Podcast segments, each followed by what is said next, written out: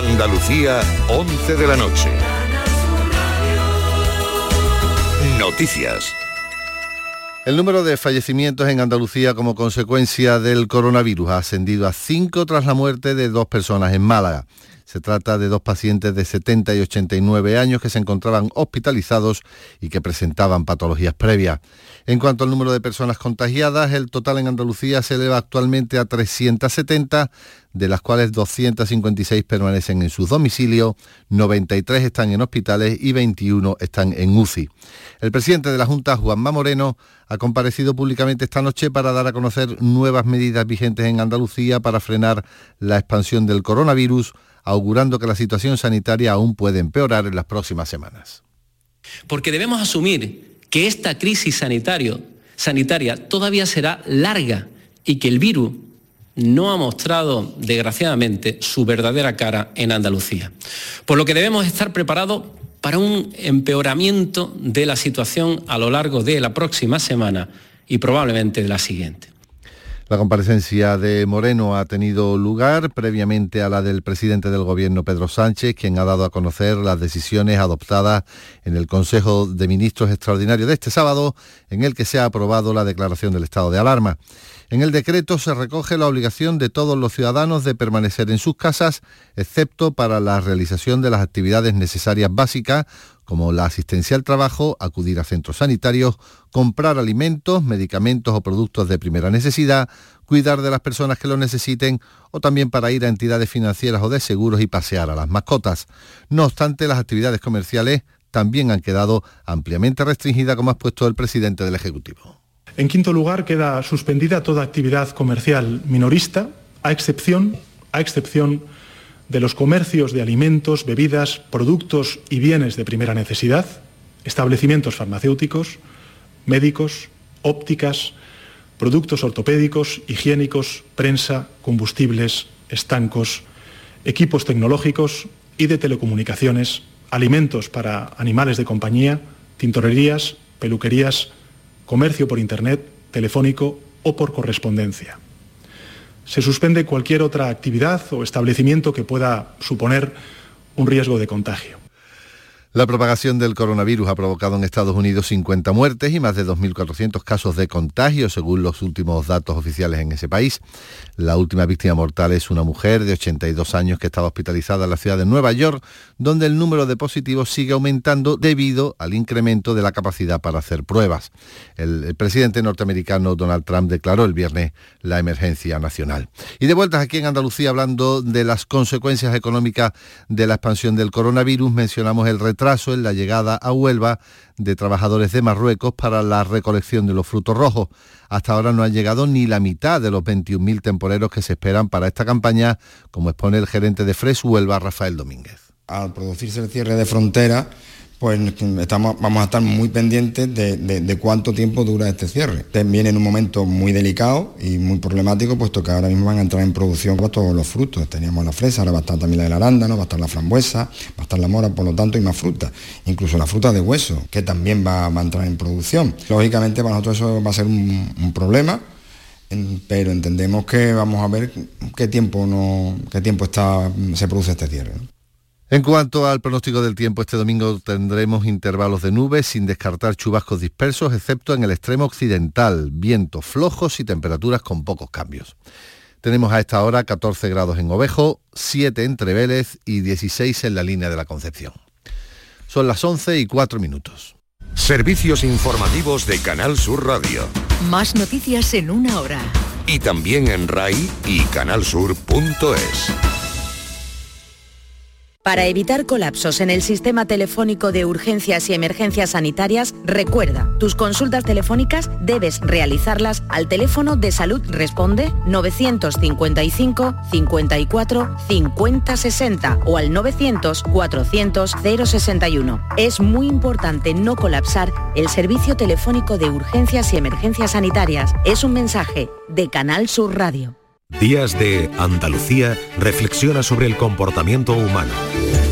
cómo y en qué puede cambiar la sociedad tras la alerta sanitaria por el coronavirus. Escucha la entrevista al filósofo y sociólogo francés Gilles Lipovetsky. Además, los oyentes tendrán la posibilidad de participar activamente en el programa.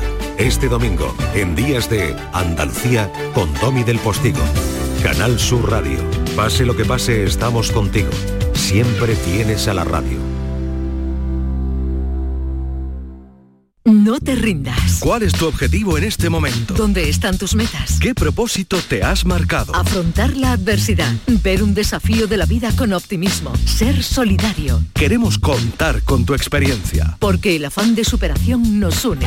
No te rindas. Los lunes a partir de la una de la madrugada, con Miguel Fernández. Canal Sur Radio, más cerca que nunca.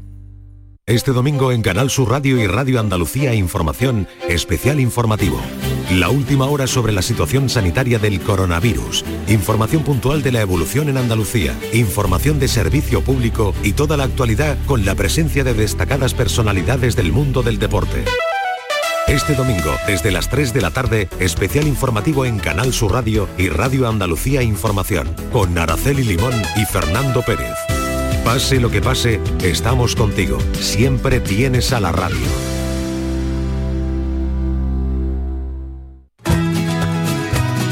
Andalucía cerca de ti, con Miguel Fernández. ¿Qué tal? ¿Cómo estás? Este saludo probablemente sería otro si estuviéramos en un lugar distinto. Aunque te dijera lo mismo, aunque las palabras fueran las mismas, esa entonación tan marcada está directamente ligada al lugar de donde procede o vive quien habla. ¿Y los andaluces? ¿Y las andaluzas? ¿Cómo entonamos? ¿Cómo se nos escucha? ¿Cómo se nos oye? En nuestro día a día hablamos con energía, con dulzura, con sequedad. Hablas como cuando se habla de lo que nunca ha pasado. Casi duele el frío que reposa en tus labios. No entiendo la inercia de tus ojos a mi boca. También en esos matices es rica nuestra tierra. En Andalucía conviven multitud de tonos, de entonaciones. ¿Y tú? ¿Dónde has encontrado en Andalucía la voz más dulce? Esa voz que echan de menos los tres paisanos que nos van a acompañar en los próximos minutos. Víctor en Estados Unidos, Virginia en Alemania, Francisco en Gran Bretaña. Déjanos tu nota de voz en el 670 94 30 15 y también sigue nuestras historias en Facebook y Twitter. Cerca de ti, CSR. Y ahora sin más, empezamos.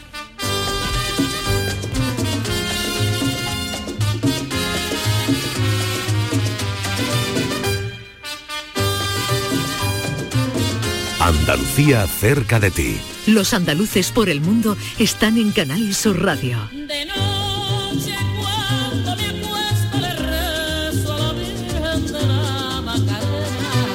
Aunque en el lugar donde vive algunas voces le recuerdan a Andalucía, Víctor solo se siente en casa cuando escucha hablar a su familia y a sus amigos sevillanos. Hace más de un cuarto de siglo que Víctor vive en Estados Unidos. Allí se ha familiarizado con la entonación de los latinos que residen en Miami o en Hispanoamérica, pero también con la sobriedad expresiva en los círculos financieros de Nueva York. A veces, saboreando algo tan sencillo y simple como un tomate, Víctor siente que Andalucía está cerca muy cerca.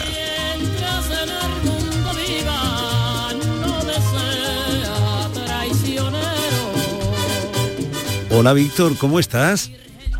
Hola Miguel, ¿cómo estamos? Mira qué bien te vendría eh, pararte en este justo momento, ahora que estás en un aeropuerto, abrir un tomate, regarlo con un poquito de aceite andaluz. Uy, qué bien suena Y eso, sal. ¿no? Un poquito de aceite y sal y ya está. No hace falta nada más. Fíjate qué, qué contraste, ¿no? Con lo que tienes alrededor, porque estás en un aeropuerto, me dicen, ¿no? Sí, sí, como, como paso mi vida estoy en el aeropuerto de Miami, camino de México. Mm. ¿Y, y en México qué vas a hacer? Pues mira, son cuatro días muy buenos. eh, no sé lo que ustedes siguen, pero la economía mexicana está sufriendo unos golpecitos. Están en, en- en depresión ahora mismo, llevan ya dos trimestres negativos. Y ahí vamos a ver cómo hay que ajustar los negocios, ¿no? Ah, Porque hay que estar pendientes cuando, cuando la economía sube y cuando baja, ¿no? bueno. Y después de tantos años viviendo fuera de Andalucía, Víctor, ¿has perdido el acento sevillano? Sí, mira, yo creo que nos pasa mucho a los que vivimos, eh, sobre todo los que vivimos en Miami, que tenemos que suavizar el acento, ¿no? Para que la gente nos entienda.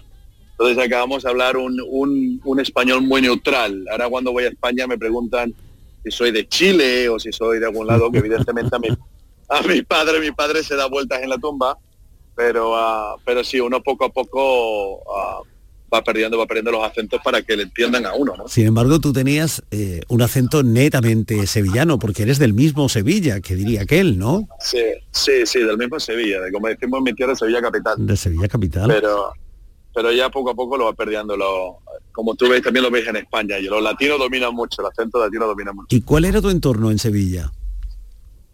Pues mira, eh, en Sevilla yo creo un entorno normal. Eh, siempre me atrajo mucho el extranjero, para deciros la verdad, con lo que con lo que cuando podía me escapé. Me escapé a hacer un viaje por tren por Europa a los 14, que no sé cómo mis padres me dejaron. Entonces siempre fui de los de, de los de la aventura, ¿no? Como, como dirían mis padres. Y en cuanto pude, y en cuanto me salió la oportunidad, bueno, pues comencé esta gran aventura que fue venirme a los Estados Unidos de ya, como tú dices, cuarto siglo, ¿no? Y en un momento además, eh, eh, en cierta forma histórico también para Sevilla, porque coincidía con la conclusión de la Expo 92, de aquel sueño colectivo que representó la exposición universal para, para los andaluces, para los sevillanos. ¿Tú qué recuerdas de aquel tiempo? Pues lo que tú dices, fue un gran, una gran fiesta, ¿no? Fue la verdad para los, para los visitantes, pero en particular para los sevillanos que estábamos ahí. Fue una fiesta de seis meses. Lo que pasa es que lo que estábamos estudiando la carrera nos despertamos cuando acabó la Expo 92 de que todo turista que pensaba ir a Sevilla ya había ido, con lo que la crisis económica que nos tocó fue, fue muy dura y, y como yo le digo, los andaluces o, o los españoles en general salimos en olas de crisis entonces yo me salí con la crisis en su momento del 94, que claro, evidentemente ya nadie se acuerda, porque fue mucho más chica que la del 2010, ¿no? Donde se vinieron muchísimos muchísimos españoles, sobre todo Latinoamérica, se vinieron muchísimo. Sí, pero también, Tuvo, también tuvo consecuencias, ¿no? Claro, también tuvo consecuencias, pero eso fue una gran fiesta y luego, para mí en particular, luego despertarme y darme cuenta que no había probado ninguna asignatura. Que estaban pendientes. que estaban pendientes y que aquí iba a hacer uno con su vida, ¿no? Y curiosamente, eh, te trasladas a Chicago, la ciudad que había competido con Sevilla para organizar la Expo. Sí, sí, casualidades, ¿verdad? No, me sale una práctica en la, en la facultad, eh, me sale una práctica en, por el verano en Chicago y yo salgo de una Sevilla triste porque la Expo había acabado, eh, no se sabía qué se iba a pasar con todos los jardines de la Expo y, me, y de repente me encuentro en un Chicago en pleno bullicio de los mejores años de los Clinton, ¿no? Donde pasé de, un desempleo del 20% a un desempleo del 3%, y claro, yo creí que me la comía, vamos, yo creí que, que me iba a hacerme el rey de la ciudad en dos años. Y me fue muy bien, me fue muy bien y, y la verdad es que, y es todo, que una gran aventura. Y todo gracias a aquellas prácticas eh, de verano en el First American eh, Sí, Discount Discount Corporation, sí, Corporation. Exacto, exacto. Que lo gracioso es que si uno va viendo mi vida, yo, a- a- yo digo que yo eh, llego a las empresas para pagar las luces, ¿no? Esa compañía fue famosa porque después de mi práctica, luego yo a los dos años salí, pero eh, fue famosa porque estuvo en el centro de la, de la crisis del, del 2008. Fue Mm. uno de los famosos que se, se robaron 700 millones de dólares de sus clientes. Pero tú no tienes, tú no tuviste nada que ver, tú solamente hiciste Yo ya no allí tuve- unas prácticas. No, yo me fui, yo, yo ya no estaba, pero yo estaba en el corazón de la bestia, como le decía yo, fue la, una de las empresas originarias de, de todo el colapso financiero americano y de la, al final de la metieron a dos o tres en la cárcel. Fue eso donde yo disfruté muchísimo, lo- en la práctica de verano que estuve la disfruté muchísimo, pero ahí fue cuando empezó, digo yo, mi romance con la bestia financiera americana, ¿no? Mm. Oye, ¿y cómo se desenvolvía un sevillano en el segundo broker más grande del mercado de futuros y, y opciones? Pues, pues, muy interesante pregunta para decirte la verdad, porque yo me lo pasaba muy bien. Era, era, porque era gente, había que ser listo de calle. Yo creo que ahí lo que, el hecho de, de ser andaluz Mm. y de que somos un poquito listos de calle, eh, me ayudó bastante porque evidentemente aquellos tipos eran más pirata que nadie. Y para sobrevivir no había que hacer inteligencia o poder estudiar libros o, memorizar textos. Lo que había es que verlas venir, ¿me entiendes? Y había que saber rápidamente quién era, cómo era cada toro que le venía a uno, ¿no? Porque era gente, gente, hombre, evidentemente que estaba ah, que estaba muy metido en lo suyo, pero, pero yo creo que fue eso. Yo creo que la viveza del andaluz me sirvió muchísimo en mis primeros años en Chicago, por supuesto, ¿me entiendes? Y además te, te fueron las cosas estupendamente. Llegaste a tener piso propio en el centro Sí, financiero sí, de no, Chicago. No, no. No, no sé mi- mi- mis padres alucinaban, se creían, no, dirían que no, no, este o está metido en, en la trata de blancas o en la droga o algo así, ¿no? Porque en un año Es el logo de Wall Street. Chicago, Claro. eh, sí, sí, era, era, pero bueno, es que eh, la máquina financiera americana cuando se pone a ganar dinero es mucho dinero lo que genera, es mucho. Y ganan todos, todos los que están metidos, los bonos son espectaculares como ustedes lo saben por las películas. Claro. Eh, tu bono, pues, si tienes un buen año, tu bono son tres o cuatro veces el salario anual que tienes. Entonces, si tienes suerte y estás en el momento correcto, en el lugar correcto, eh, em- pegas un empujón en tu carrera ah, tremendo, ¿no? Tremendo. Entonces, sí, yo te digo, al año, al año estaba ya viendo con un piso espectacular en el centro de Chicago. Y fíjate que un año antes había salido de Sevilla y no tenía ni para limpiarme los mocos, ¿me entiendes? Con lo que el cambio fue radical, radical. Y ahí, claro, ahí, ahí ya me enamoré de, de los Estados Unidos, obvio. Y, e incluso eh, no solo de los Estados Unidos, sino de las estadounidenses también, ¿no? bueno, eh, sí, claro, porque luego eh, imaginaros lo que es un chaval con 22 años en un buen puesto y con dinero eh, en mitad de una ciudad como Chicago. Imaginaros lo que es eso, es como pescar en un barril, ¿me entiendes? Es, es lo más fácil del mundo, sí, sí, sí.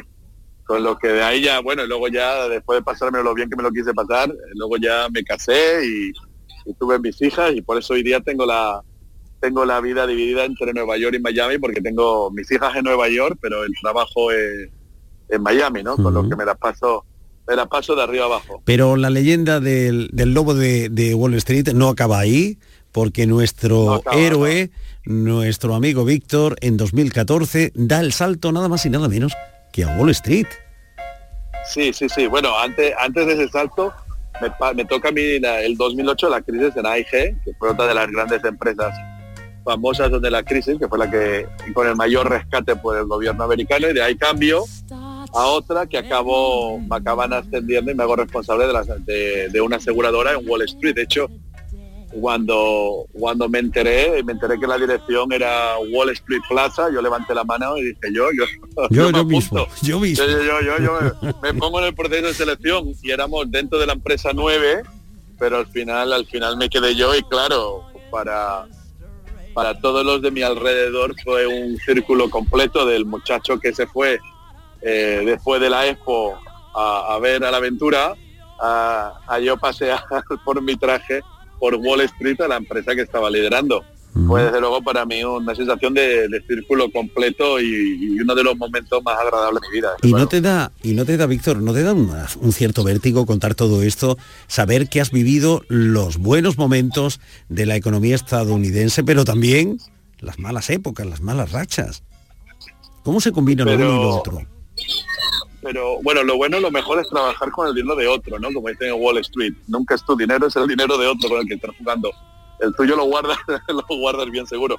Pero mira, hoy, eh, bueno, en estos días, eh, ya se está acabando un ciclo y donde se gana dinero es o en las grandes subidas o en las grandes bajadas. Wall Street gana dinero en, en lo que son los movimientos, como dicen ellos, las transiciones de movimientos.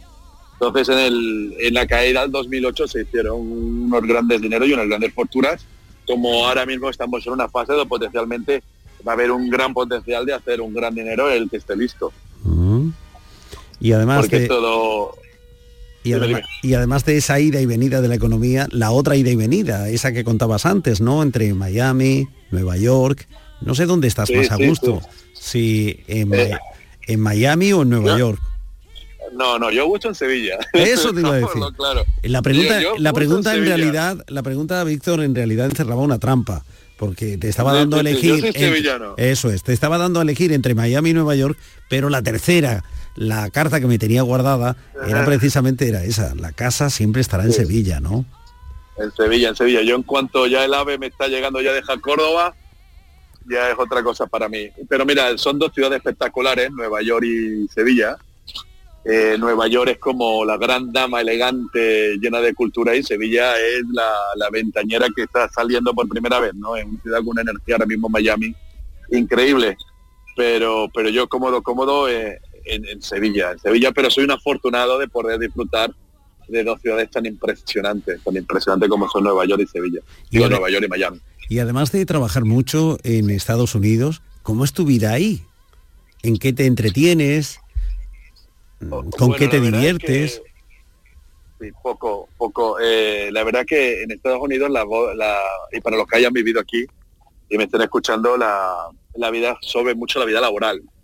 Aquí realmente la gente viene a este país porque quiere mejorar eh, sus condiciones y aquí la verdad es que divertirse y vida social eh, mucho peor que en España. La hay, pero poco comparado con España. Aquí uno se levanta muy temprano, empieza a trabajar y trabaja hasta que, hasta que se le acaba el día.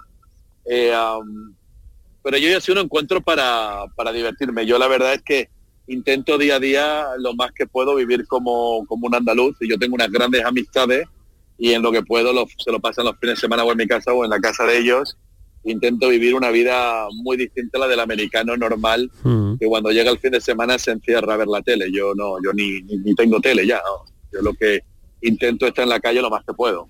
¿Y el regreso? ¿Te planteas el regreso, Víctor? Pues mira, eh, cada vez más, cada vez más, cada vez yo creo que yo creo que mi aventura eh, ya como que cumplí cosas que quería cumplir en mi aventura. Ahora me queda, tengo las dos niñas que las evidentemente las quiero verla por aquí se te van temprano en este país a los 18 los hijos se van porque realmente estudian en universidades fuera de la casa entonces ya en un en pocos añitos ya sí me voy a plantear a ver cómo voy, empiezo a vivir parte del año en Sevilla, parte del año en Estados Unidos, ir ya compaginando, pero desde luego jubilarme, me jubilo en mi tierra. Porque a tus hijas, eh, eh, ¿qué le has contado de Andalucía? ¿Cómo ven tu, Andalucía tus hijas? Hombre, Andalucía les gusta mucho porque tienen a los primos, ¿no? Y eso siempre les atrae. Y les gusta mucho por la cantidad de gente que ven en la calle y todo, y el hecho de que se quedan con nosotros hasta tarde, ese, ese movimiento que tienen nuestras ciudades, a ella, a ella les gusta mucho. A ella, a ella la verdad que España la, hablan español las dos y, España les, les atrae mucho, pero yo creo que todavía la universidad que la hagan aquí, luego después de que hagan la universidad en Estados Unidos, que decidan qué es lo que quieren hacer con su vida. Bueno, Víctor, cualquier día te invitamos a, un tomate, un tomatito picado, eh, con unos piquitos.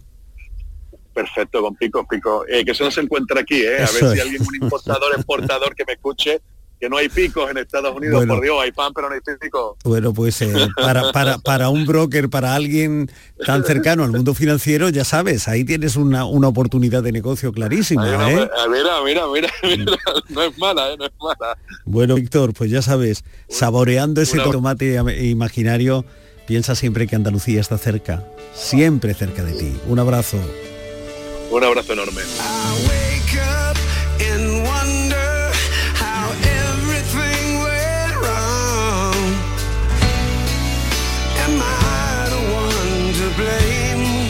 La forma de hablar, la entonación también nos acerca a nuestros recuerdos. Lejos de su tierra, Víctor encuentra similitudes entre la cadencia de malagueños y californianos al hablar. Enseguida te vamos a presentar a Virginia, una granadina que trabaja como enfermera en Alemania.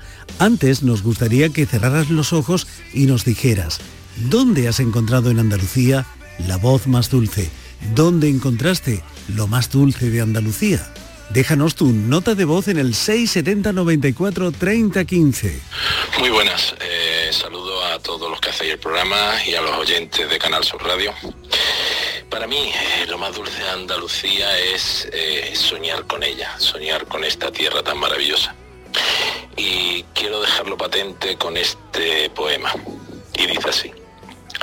Anoche soñé contigo, con tus montes y tus valles con tus calles y tus campos, con tus zocos y arrabales.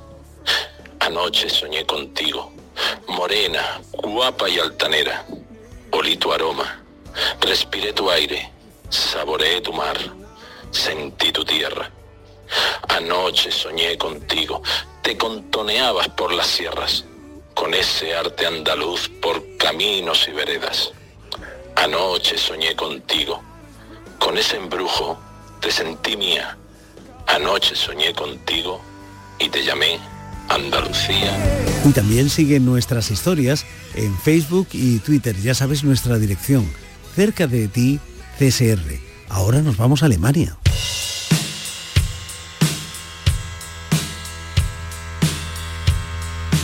Andalucía cerca de ti, con Miguel Fernández.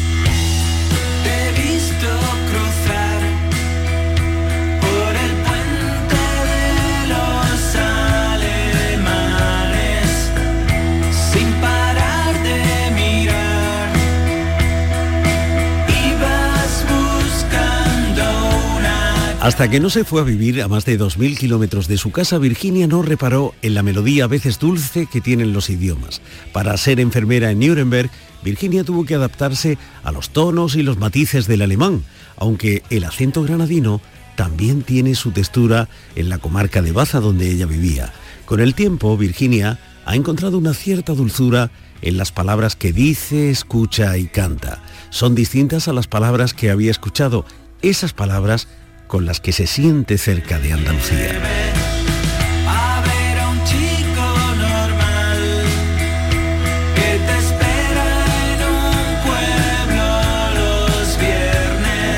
Hola Virginia, ¿cómo estás? Hola. Qué bien Pues, suena un hola, ¿eh? En español. sí, la verdad que sí. Por un momento he pensado que me ibas a dar el hola en alemán. Pues la verdad que llevo por lo menos cuatro o cinco días sin hablar en español. ¿Ves? Y, y- y- y de buenas a primeras, una voz desde la radio que te dice hola. ¿Tú cómo me hubieras contestado en alemán? Aló. ¿Aló? Ah, bueno, Aló, bueno, sí, suena un poco francés eso también, ¿eh? Lo de aló suena un poco francés. Oye, Virginia, ¿tú habías pensado alguna vez en vivir en Alemania? Pues la verdad que no. La verdad que no, nunca. Y menos en Alemania. O sea, yo estuve en, en el colegio francés y inglés de idioma y se me daban fatal. Y yo nunca pensé en aprender otro nuevo idioma y nunca en dejar mi, mi pueblo, base, mi familia. Y de buenas a primeras no. te ves en Nuremberg, en el corazón Sí. de Alemania. Sí, ¿m? Con un título de enfermera eh, bajo el brazo. ¿Tú por qué elegiste la carrera de enfermera, Virginia? Pues desde muy pequeña, la verdad que me llamaba la atención esa, esa carrera. Mm, me gusta ayudar a la gente y no sé, la verdad que cuando hice el bachiller me costó mucho eh, sacármelo, pero al final me lo saqué y luego la carrera fue súper fácil, todo me encantó y desde, ahora estoy súper contenta y no me arrepiento para nada de lo que, de lo que he estudiado. ¿Y qué es lo que más te gusta de la profesión? Pues eso, poder ayudar a la gente. Que para eso mm, valen todos los idiomas, ¿no? Porque La verdad que sí. es el idioma del corazón, de la solidaridad, de la proximidad, Sí. ¿no? Sí, sí, hombre, la verdad que cuando no entiendes a la otra persona lo que te dice, cuesta trabajo, pero una vez que lo entiendes y sabes lo que quiere, sí, es como tú dices, desde el corazón. ¿Y te has sentido alguna vez agobiada por el hecho de que alguien te esté pidiendo ayuda o, esté demandando tus, tu atención en, en alemán y tú, y tú no, no entendieras lo que te quería decir esa persona? Pues la verdad que sí, pero mm, se le dice a que si me puede hablar más lento o mm, sin un tanto dialecto, porque en la región donde yo vivo se habla un dialecto muy fuerte como en Andalucía, el andaluz. Entonces tú aprendes el alemán perfecto con el español, pero luego vienes aquí y la gente habla con mucho dialecto y no se entiende, mm, la verdad que mucho. Y si les si les dices que hablen bien el alemán y lento, son la verdad que lo hace, está muy acostumbrado a gente extranjera. A una enfermera de, en el hospital de Baza le podría haber ocurrido entonces exactamente lo mismo, ¿no? Sí, yo creo que sí. Tendría que haber dicho en alemán, por favor, dígamelo más bajo. Eh, que yo vivo en Baza y, y, en fin, el, el español que hablamos en Baza pues tiene su sus matices, tiene sus, sus peculiaridades, ¿no? Sí, es como también un, hablamos muy rápido, nos comemos muchas palabras. Claro. Oye, Virginia, ¿y hay alguna diferencia entre el trabajo, entre el ejercicio de la profesión que realiza una, una enfermera en Alemania y en España, en, en Alemania, en Nuremberg y en Baza? Pues sí, porque aquí la carrera de enfermería es un módulo. Entonces son como más auxiliares de enfermería. Pero yo hice aquí un máster que, me, que duró dos años, que se especializa en la UCI y en anestesia. Y entonces está como más centrado, no tiene tanta diferencia eh, aquí como allí, mm. en, en, esa especialidad. ¿Y entre la sanidad española y la alemana observas similitudes, diferencias? ¿En qué se parecen? ¿En qué se diferencian? Pues, pues son como, yo diría, más puntuales, más específicos, eh, lo quieren todo como muy exacto. Mm, sí, no sé. Y tú estás, además, en la UBI, me dices, ¿no? Sí, en la UCI. En ese momento, en un momento eh, crucial para la vida de las personas que están ahí, ¿no? La verdad que sí, al principio fue súper difícil, lo pasé muy mal. hubo días que llegaba a casa y lloraba, pero después de cuatro años estoy muy contenta. Es que es muy duro pasear por ese filo, por ese lado final de la vida, ¿no? Sobre por esa todo, eh, con delgada raya donde empieza la vida y donde, donde termina también la vida, ¿no? Sí, sí, la verdad que sí. Bueno, Virginia, pero, pero estás en Nuremberg, en el corazón de Alemania. ¿Y cómo te va ahí? Pues muy contenta. Em, Sí, la verdad que es una ciudad súper bonita, me recuerda mucho a Granada, el centro es así como, sí, como lo diría, ¿no? histórico, sí. Y luego tengo muchos amigos, tanto alemanes como españoles. Aquí hay un grupo por el Facebook que es em, españoles en Nuremberg. Y sí que es verdad que a veces me cuesta mucho porque cuando haces una relación íntima de una amiga, la mayoría de las veces se vuelven a España o se van a otra ciudad diferente de Alemania y es como que cada vez me cuesta hacer nuevos amigos, pero bien. ¿Y lo primero que te sorprendió de la ciudad? Pues lo, lo primero, pues eso que es muy bonita, la ciudad es muy antigua. Su carácter monumental, ¿no? Sí, sí, eh, es que me recuerda muchísimo a Granada. Bueno, sin las, sin las cicatrices de la Segunda Guerra Mundial, ¿no? que son también muy, muy apreciables en Nuremberg. Sí, se derrumbó el 90% de la ciudad, pero la volvieron a restaurar entera después de la guerra. Mm. Y del carácter Quedó casi igual que estaba. ¿Y del carácter de los alemanes qué te llama la atención? Pues sobre todo que cuando hablan eh, parece que te están regañando. Al ¿Ah, principio me costó también un poco asimilarlo, sí. hablan como muy alto, muy fuerte, muy rudo y, te están diciendo a lo mejor, hola, ¿qué tal está? ¿Cómo te va? y, y, parece que te están por así decirlo, diciendo vete de aquí, no te quiero ni ver. Esa extraña melodía también, extraña para, para los oídos de, de una andaluza, ¿no? Esa extraña melodía del idioma alemán, Struffer, Straffer, que no es un tópico, ¿no? A mí cuando me escuchan hablar, pues me dicen que hablo eso, eh, español, alemán, y eh, que hablo como cantando, pues que todavía tengo el acento español, no me lo llevo a quitar, y ellos nada, que va, súper rudo ahí a saco. Bueno, ¿Y, has hecho muchos amigos alemanes ahí? Sí, la verdad que sí. Eh, de compañero de trabajo me llevo súper bien con todos y luego, porque yo estoy casada con, una, con un alemán desde hace unos meses, eh, amigos en común también tenemos bastante. O sea, que estás echando raíces en Nuremberg. Sí, la verdad que sí, cada vez me cuesta más la idea de volverme a casa. Porque ahora, en fin, no sé qué pensará tu marido de, de, España, de Baza, ¿le gusta aquello? Le encanta, ah, le encanta. Menos mal, ¿no? sí, cada vez que le digo, hoy tengo una semana libre o junto día y digo, y me voy a a mi casa, a ver a mis padres, mi abuelo, a mi familia, a mi amigo, dice, ah, pues yo también me voy. ¿Ah, sí? sí. ¿Y, él, a que, ¿él a qué se dedica? Pues él es ingeniero de energía renovable y el año pasado eh, montó su propia empresa. Hmm. Y, y, monta placas solares en, los tejados. Hmm. O sea que, mm, que ya además del vínculo emocional, del vínculo sentimental, hay raíces económicas, empresariales. Uy, uy, uy. Eh, ahora sí que es complicada la cosa, ¿eh? Sí, hombre, la verdad que sí, ya que estamos casados. Yo te veo, yo te veo en Nuremberg enseñando a, a tus amigos y a tus amigas de Baza, eh, el codillo con bola de patata y crema de cerveza de Nuremberg, las famosas eh, Nuremberg Ros eh, ¿no? Mm, En fin. Sí, sí, sí, nos casamos aquí el año pasado y mi padre se pidió eso de comer, bueno, se lo pedí yo y le encantó. O sea, salchichas. y luego que bailasteis. Eh, por supuesto, Paquito el chocolatero, no. No, Paquito el chocolatero, no, no. Después fuimos a, sí, a un bar a bailar, pero mm, música en inglés y eso.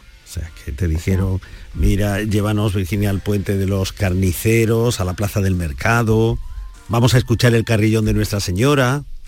Todo eso, ¿no? Eso está en el centro, todo, todo eso es precioso en, en, en Nuremberg, claro. Cada vez que viene algún amigo mío o familiar mío, nos llevamos al centro, le hacemos una visita turística. Bueno, ¿y has tenido que cambiar tus aficiones por vivir en el, eh, en el corazón de Alemania, en Nuremberg? Pues la verdad que sí. Bueno, no, en verdad es que hago casi lo mismo. A mí me gustaba o me gusta yoga, aquí lo sigo haciendo. eh, me gusta natación, aquí sigo yendo a nadar. Y me gustaba mucho también ir en bicicleta. Lo único que aquí en invierno no voy mucho porque hace mucho frío y me da mucha pereza, pero también sigo haciendo mi, mi hobby. Simplemente has cambiado de gustos musicales, ¿no? Sí, eso también, porque a mí me gusta mucho escuchar la radio del Canal Sur. Ah, Hombre, que claro, con la aplicación la escuchas allí como, como si estuvieras en Baza, ¿no? Sí, y eso te iba a decir, y aquí me la pongo y también la escucho, luego la televisión del Canal Sur también la puedo ver en directo por aquí. Así que en verdad tampoco he cambiado Pero, pero los gustos musicales, algo así, porque aquí en España a Bucajara no se le conoce mucho. No, no, la verdad que no. Y tú, en Sí. cambio, en Alemania, te gusta escucharlos, ¿no?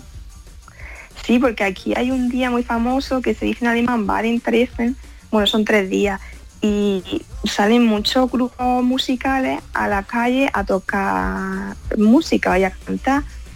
Y se descubren muchísimos mm, grupos musicales que yo no conocía antes, y uno de ellos es, es Bucajara. Ajá. ¿Y cómo, le- cómo le explicarías tú a alguna amiga de Baza o a algún amigo de Baza eh, cómo es la música de Bucajara? Porque nosotros en la radio lo tenemos fácil, colocamos un poquito de Bucajara y ya está, presentado.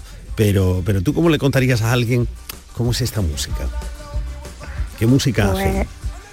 un poco, mm, no sé, es moderna, vintage, eh, que tocan, son cuatro hombres que cada uno toca un instrumento diferente y cantan de manera muy alegre en inglés. Y no sé qué estilo, en verdad no sé qué estilo de música es, pop rock. Y a ti te pone, te pone, eh, en fin, el ánimo. Cara de que dice, desde que llevas allí ya has cambiado, ya eres otra. Oye Virginia, ¿hay algún momento en el día en el que recuerdes especialmente tu tierra? ¿Hay algún momento en el día en el que te acuerdes especialmente de Andalucía? Sí, todos los días. No hay día que no me acuerde. Sí. ¿En algún Sí. momento en especial? Pues sobre todo cuando tengo libre, cuando llego de trabajar a casa y estoy comiendo o estoy viendo la tele, digo, se echa de menos, la verdad. Andalucía es muy bonita y, y Baza también, la familia, los amigos, y digo, joder, cómo me gustaría estar ahora con, con un amigo en una terracita, tomando una cerveza y unas tapas. O sí, la verdad que sí. Bueno, ya sabes, tú le das a la aplicación del móvil, eh, le das a la aplicación de Canal Sur Radio y de Canal Sur Televisión y a partir de ese momento, vayas donde vayas, Virginia, Andalucía está cerca, cerca de Está ti. conmigo, sí. Un abrazo, hasta pronto. Hasta pronto, muchas gracias. El olor de la sal rodea mi ser, embruja el color de tu calle, el sonido del mar que me trae hasta aquí, enamora mi cante y seduce mi piel, tierra flamenca de dolor y tristeza que ha forjado la bandera del poeta que defiende Andalucía con su mía. ¿Dónde has encontrado en Andalucía la voz más dulce? ¿Dónde encontraste lo más dulce de Andalucía? Estamos esperando tu nota de voz 670 94 30 15. Su nombre, Andalucía, que es mezcla de miel y vino y flores y sal del mar para alegrar su camino. Lo más dulce de Andalucía, su gente. sin lugar a dudas. La sequedad alemana contrasta con el inglés trufado de andaluz que se habla en el campo de Gibraltar. De esa Alemania en la que trabaja Virginia, damos un salto para acercarnos a Gran Bretaña. Para mandar una nota de voz por WhatsApp, utiliza este número 670 943 015. Andalucía, cerca de ti.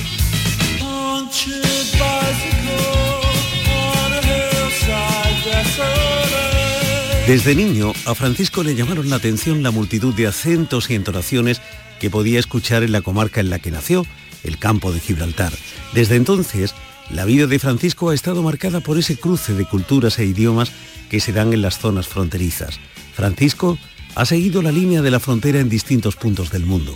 Ahora dirige el Instituto Cervantes en Manchester, en una época en la que se confunden las voces y los ecos de los que habló el poeta. A un lado u otro de la frontera, Francisco piensa en su tierra y sabe que Andalucía está cerca, muy cerca.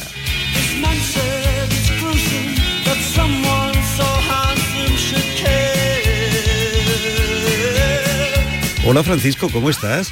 Pues encantado de estar contigo y con todos los oyentes, un placer muy grande. Francisco, ¿crees que nacer en la línea eh, de alguna forma ha marcado ese interés tuyo por las zonas fronterizas? Definitivamente sí. Durante mucho tiempo no era consciente, ¿verdad? Pero mm, hoy día me doy cuenta de que cuando uno nace en un lugar tan especial, hay que aprovecharlo y mm, hay que preguntarse, ¿no? También, ¿para qué? aunque no tengo la respuesta todavía, ¿verdad? No, y, tardarás en tenerla. Exacto, exacto. Pero sí que mm, esto me ha llevado, ya te digo, desde niño, pues efectivamente, como acabas de decir en esa introducción tan maravillosa que, has hecho, de verdad, y te agradezco, ah, pues mm, siempre mm, me llamó la atención quién era yo y quién era el que estaba enfrente porque realmente uno conoce su nación y su pertenencia cuando estás frente a otro. Y esto es lo que pasa en las fronteras. Eh, uno toma conciencia de lo que somos o de lo que cada uno es, no solo individualmente, sino también de forma colectiva, cuando estás frente a otros. Bueno, podríamos decir a que... otros que son muy parecidos. Eso es, que somos muy semejantes, aunque haya una frontera por muchísimo, Efectivamente, sobre todo cuando es una frontera artificial, como, en este caso. Como casi todas las fronteras. Porque lo que le llamaba la atención a Francisco era el mundo, porque a fin de cuentas, todo el mundo es una gigantesca frontera, ¿no? Sí, la frontera es una delimitación hecha por los humanos pero en realidad es artificial en todas partes. Es una cosa que nosotros mismos nos vamos autolimitando eh, desde siempre. Eh, fíjate, ¿no? hasta la propia pertenencia de lo que es tuyo, de lo que no es tuyo, de la materia, de cómo usamos la materia y nos relacionamos con ella. Todo esto está relacionado también. Además, eh, la frontera puede establecer, como en el caso del campo de Gibraltar, una simbiosis en la forma de vida de quienes viven a uno y otro lado. Sí, la simbiosis eh, se produce precisamente por la puesta en marcha de esa frontera. Mm, ¿Quién inventa esa frontera? ¿Desde cuándo se inventa? ¿Y qué genera esa frontera en, las personas que viven a uno y otro lado de, la misma? Y es verdad, es verdad que unas circunstancias ajenas a las personas de hoy, en el tiempo de hoy, eh, pues nos han llevado a tener lo que hoy pues no deja de ser una paradoja, ¿no? Tan cercana y tan desconocida también.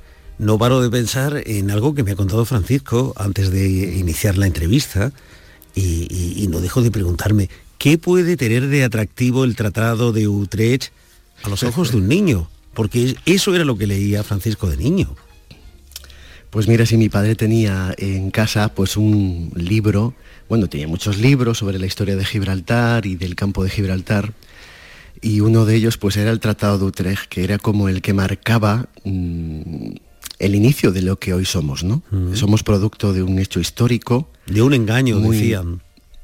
Bueno, sí, de un engaño, pero a ver, ¿qué es no? Al margen de lo que fuese, el hecho es que eso afectó y construyó unas comunidades humanas alrededor de ese hecho histórico. Y hoy lo que somos, lo que somos los campos gibraltareños, es decir, no dejamos de ser gibraltareños, ¿verdad? y los que son los gibraltareños que viven en el Peñón, pues ambas comunidades derivan de ese hecho histórico. Y eso está muy mal explicado, fíjate. Yo creo que no se conoce bien cuál es la historia del Gibraltar español, que somos nosotros, los campos gibraltareños. Gibraltar formaba una unidad y por la acción de la historia, por la acción británica, esa unidad se rompe en dos, porque Gibraltar, como bien sabes, la ciudad española de Gibraltar ocupaba desde lo que hoy conocemos desde Tarifa hasta Manilva, Mm. en la provincia de Málaga. Todo eso era Gibraltar, era una unidad que se parte en dos con la llegada de los británicos. Y a partir de ahí pues comienza una aventura nueva, que es la que hoy vivimos, y que ambos, ¿quién puede decir quién es gibraltareño, quién no? Lo que sí somos es parte de una misma unidad y por tanto todo eh, el presente y el futuro tendrá que venir de la mano de los que formamos esa, o éramos esa unidad. Francisco, tú que has vivido a un lado y a otro, ¿cómo se ve Andalucía desde un lado u otro de la frontera? Y al decir frontera, podemos hablar de Gibraltar, de Nuevo México, de Manchester. Bueno, es una pregunta muy interesante, ¿verdad? Porque uno cuando está viviendo en el otro lado, en este caso en Gibraltar o en Tijuana eh, o en Manchester, pues ve que el otro es igual que tú y comprueba que las diferencias pues son más bien eso, política, de gobernadores, de, de otras instancias, pero que al final descubres que las personas pues somos todas iguales, con las mismas necesidades, los mismos defectos y las mismas virtudes. ¿no? Y eso yo creo que es muy bonito, eh, descubrirlo, y que esos estereotipos que tenemos muchas veces en la cabeza, pues al final son como representaciones colectivas que nos sirven para manejar y para dejar en lo mínimo toda la información eh, y poder trabajar con ella, pero al final las personas, cuando tratas con ellas, pues descubres un mundo precioso que al final es un reflejo de ti mismo, ¿no? Y a tanto, tus- no hay tanta diferencia. No hay tanta diferencia. Y, y a tus amigos ingleses, ¿qué le cuentas de Andalucía? Bueno, mira, mis amigos ingleses realmente mm, tienen pasión por España y por Andalucía. Es un país, el nuestro, eh, muy bien conocido, a veces también muy estereotipado, ¿no? Eh, no hay que olvidar que tienen una imagen quizás que vienen de los viajeros del, del siglo XIX, era la gran fascinación del descubrimiento de, de la Europa oriental, de que bueno, Andalucía formaba parte de un pasado eh, maravilloso que estaba un poco oculto ¿no? en, en- en la visión que tenían de Europa. Pero bueno, eh, eso también tiene todavía mucho peso, igual que tiene aún muchísimo peso nuestra guerra civil en las mentes de todos los británicos. Pero especialmente, también es cierto que viaja muchísimo a Andalucía, especialmente es un destino brutal para todos los británicos. Yo creo que el, el campo de golf de Manchester está en Málaga, ¿no? Sí. Y eso hace que, claro, la relación que tengan actualmente con, con España y con Andalucía especialmente, pues es maravillosa. Y bueno, ahí vemos cuántos ciudadanos británicos viven en toda nuestra comunidad autónoma, ¿no? O sea, es una maravilla, yo creo.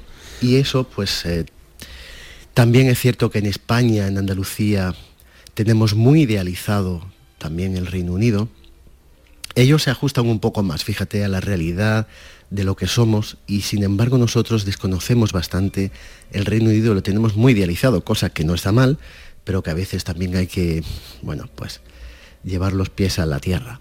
Sin embargo, tras unos años en los que parecía que, fruto de la globalización, las fronteras tendían a desdibujarse, ahora vivimos una época en la que ese trazo, el trazo fronterizo, se remarca y mucho. Eh, fíjate, yo creo que es precisamente una consecuencia de la globalización. Ese, Pero en teoría vuelta- tendría que haber ocurrido lo contrario. Pues fíjate, no lo sé, esto es un proceso que estudian los sociólogos, ¿no? Eh, en cuanto que la globalización también impone una cultura eh, global, entonces las culturas pequeñas las culturas más locales intentan defenderse de lo que le viene desde fuera. ¿no?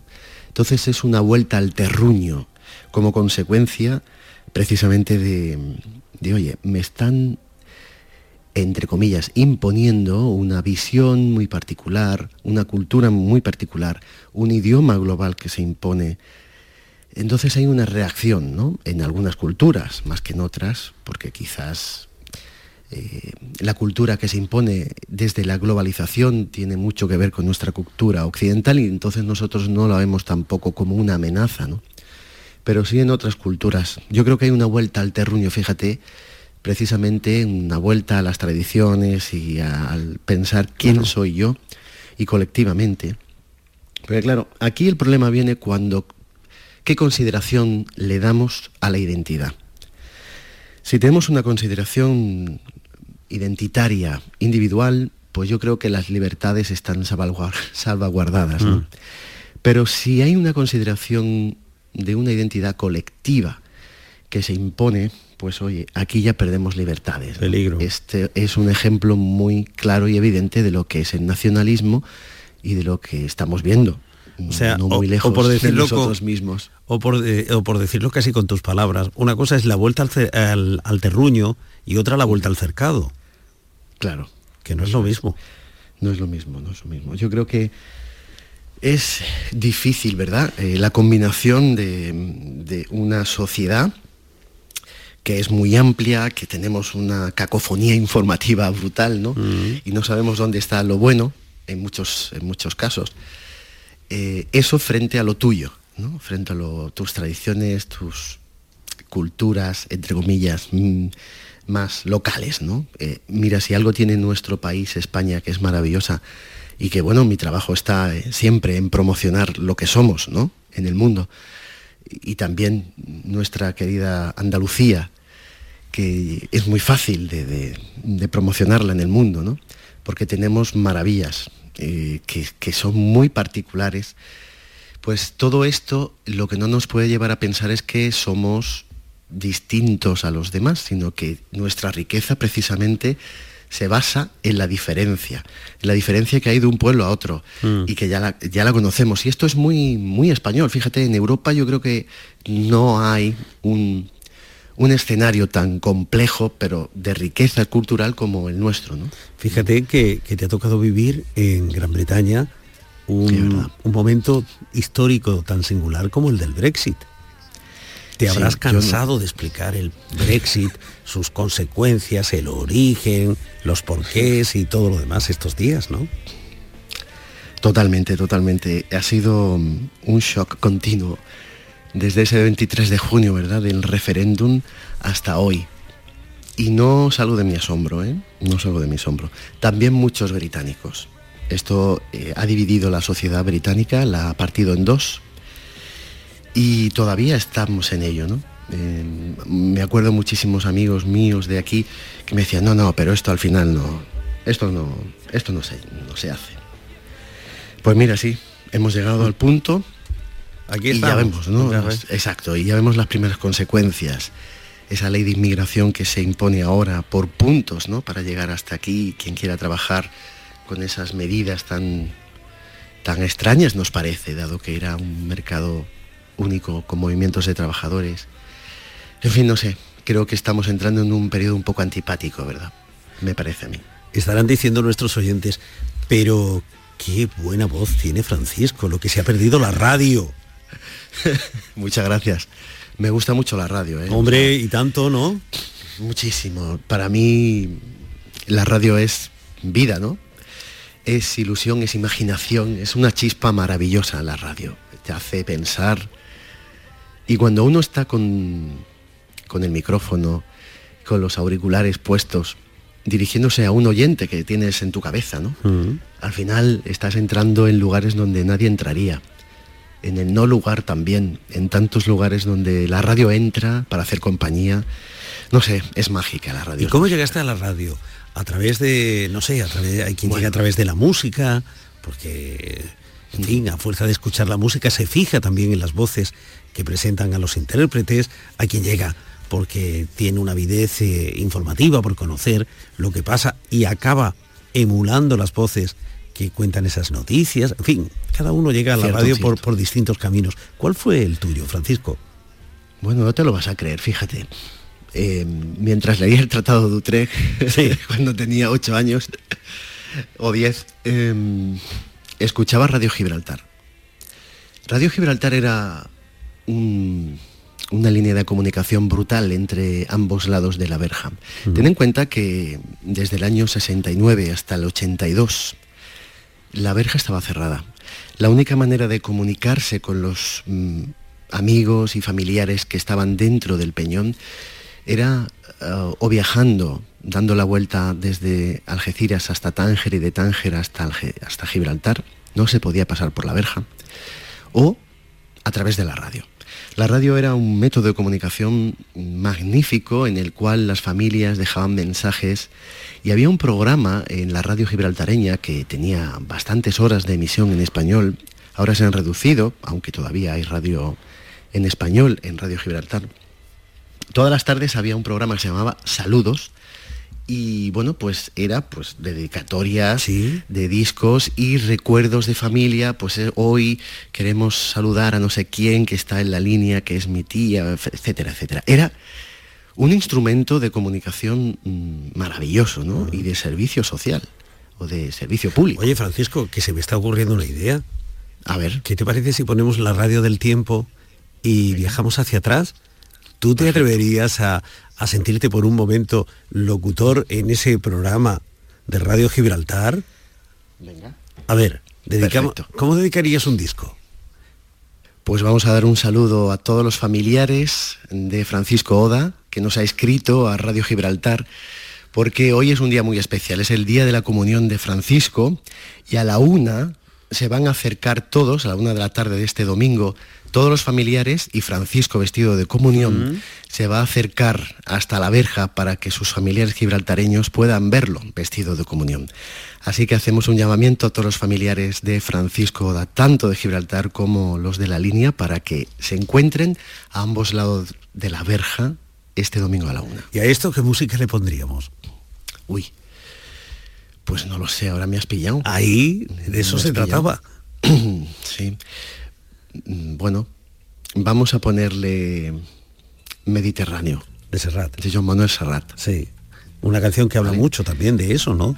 Eso es. de- las eso fronteras que unen, no de las fronteras que separan. Ese, exacto, por eso se me ha venido a la cabeza John Manuel Serrat. Qué maravilla de, de canción. Una canción que y que también empieza en nuestra tierra, ¿no? En el campo de Gibraltar. Y lo dice de Algeciras a Estambul. Claro, claro, claro, porque además la, la propia canción, la génesis de la canción, tiene incluso un recorrido, ¿no? Una canción que Serrat escribió en pasajes, que terminó de componer en el aeropuerto de Barcelona y que grabó en Milán. O sea, sí señor. tenía todo un camino, don ¿no? Miguel. Usted sabe muchísimo también de música. ¿eh? No, solamente escucho la radio. Simplemente lo escucho la radio. Oye, Francisco, ¿y tu vida eh, en Gran Bretaña cómo es? Pues mira, este es un país muy bonito. Este es un país para conocerlo a fondo y también sus habitantes, ¿no? Eh, hay mucho por descubrir. El británico es una persona que no se deja descubrir fácilmente. Hay que indagar y hay que pasar mucho tiempo para que te abran sus puertas. Pero una vez abierta yo creo que, que merece la pena. Y luego es tanta la afinidad con España histórica, hay tantos puntos fuertes, ¿verdad? Eh, de oscuridad, pero también de esplendor en la relación entre ambos países que es apasionante. Yo tengo puesto en marcha un ciclo de conferencias que le titulamos Hispanglia, las huellas de España en Inglaterra, que es pues, un recorrido por todas aquellas huellas que España ha dejado aquí y que Inglaterra también ha dejado en España. Y esto es infinito, o sea, no se acaba. Es un programa de actividades, de conferencias, de encuentros, de exposiciones, que, que cada día descubrimos cosas nuevas, ¿no? Y maravilloso. O sea, es un país para conocerlo, realmente. Y ambos países, yo creo, ambas ciudadanías, ambas ciudadanías están más bien enamoradas y, y se atraen muchísimo, es curioso. Sí, porque la frontera tiene un idioma propio, una forma de ser. En fin, Francisco, a un lado o a otro, vayas donde vayas, cierra los ojos, escucha voces y piensa que Andalucía está cerca. siempre cerca de ti. Un abrazo. Un abrazo para todos los andaluces y para ti muchísimas gracias por esta oportunidad que nos das de conectar con, con nuestra tierra de nuevo. Muchísimas gracias, Miguel.